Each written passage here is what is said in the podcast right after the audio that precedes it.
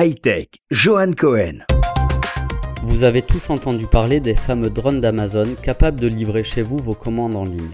Une idée made in Amazon avec toute la démesure qui les caractérise. Je parle de démesure car il est dur d'imaginer un tel scénario dans le ciel parisien, un drone capable de livrer au quatrième étage de votre Haussmannien votre dernier livre commandé en ligne. Pourtant, l'idée a fait son chemin dans la tête d'un jeune étudiant israélien qui lui a les pieds totalement sur terre. En effet, un étudiant israélien développe des robots livreurs intelligents sans chauffeur.